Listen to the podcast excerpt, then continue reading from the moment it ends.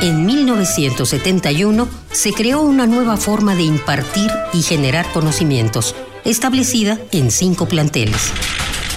Azcapotzalco, Naucalpan, Vallejo, Oriente y Sur. CSH, 45 años.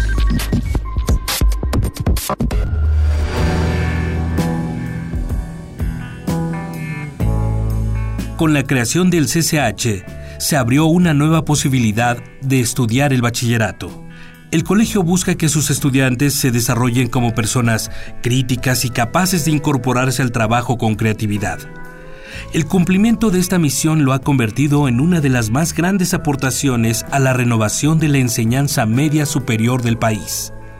Sobre cómo inició el proyecto del CCH, el doctor Pablo González Casanova, en una entrevista de 1971, dijo, Vamos a darle educación casi a 15.000 estudiantes más de los que teníamos el año pasado. En esas condiciones es previsible el que se nos planteen muchos problemas que más tarde no se nos habrán de plantear.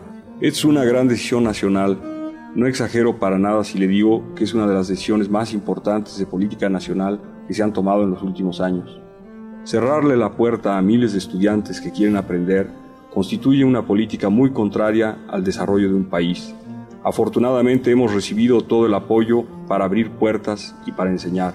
El gobierno de la República le ha entregado tres terrenos a la Universidad Nacional Autónoma de México para construir los edificios en que daremos enseñanza a los aspirantes al bachillerato. Creación del Colegio de Ciencias y Humanidades. Ex-rector Pablo González Casanova.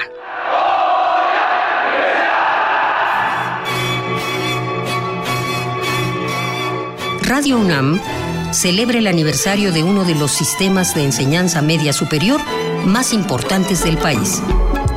CCH 45 años.